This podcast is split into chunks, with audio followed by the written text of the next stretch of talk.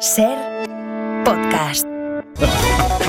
El hecho de que Sánchez y Puigdemont se hayan reunido en el maletero de un coche hace pensar que están en la última fase de la negociación.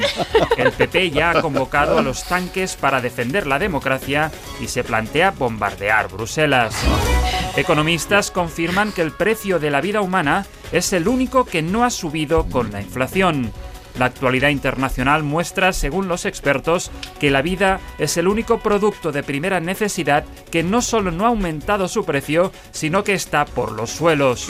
Una botella de aceite ahora mismo equivale a seis niños, señalan los economistas. Un arqueólogo muy viejo entiende que debe jubilarse tras encontrar su diploma universitario en un yacimiento.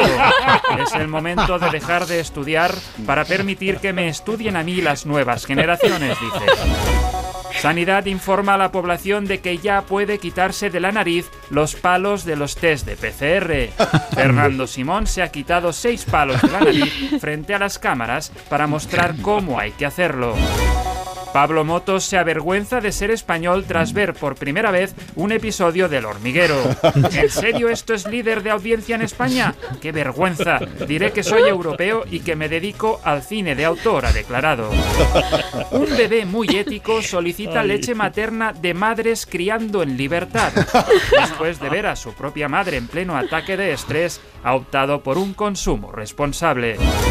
Y acabamos con una última hora. El reducido tamaño de los pisos ya permite a las inmobiliarias exhibirlos en sus escaparates.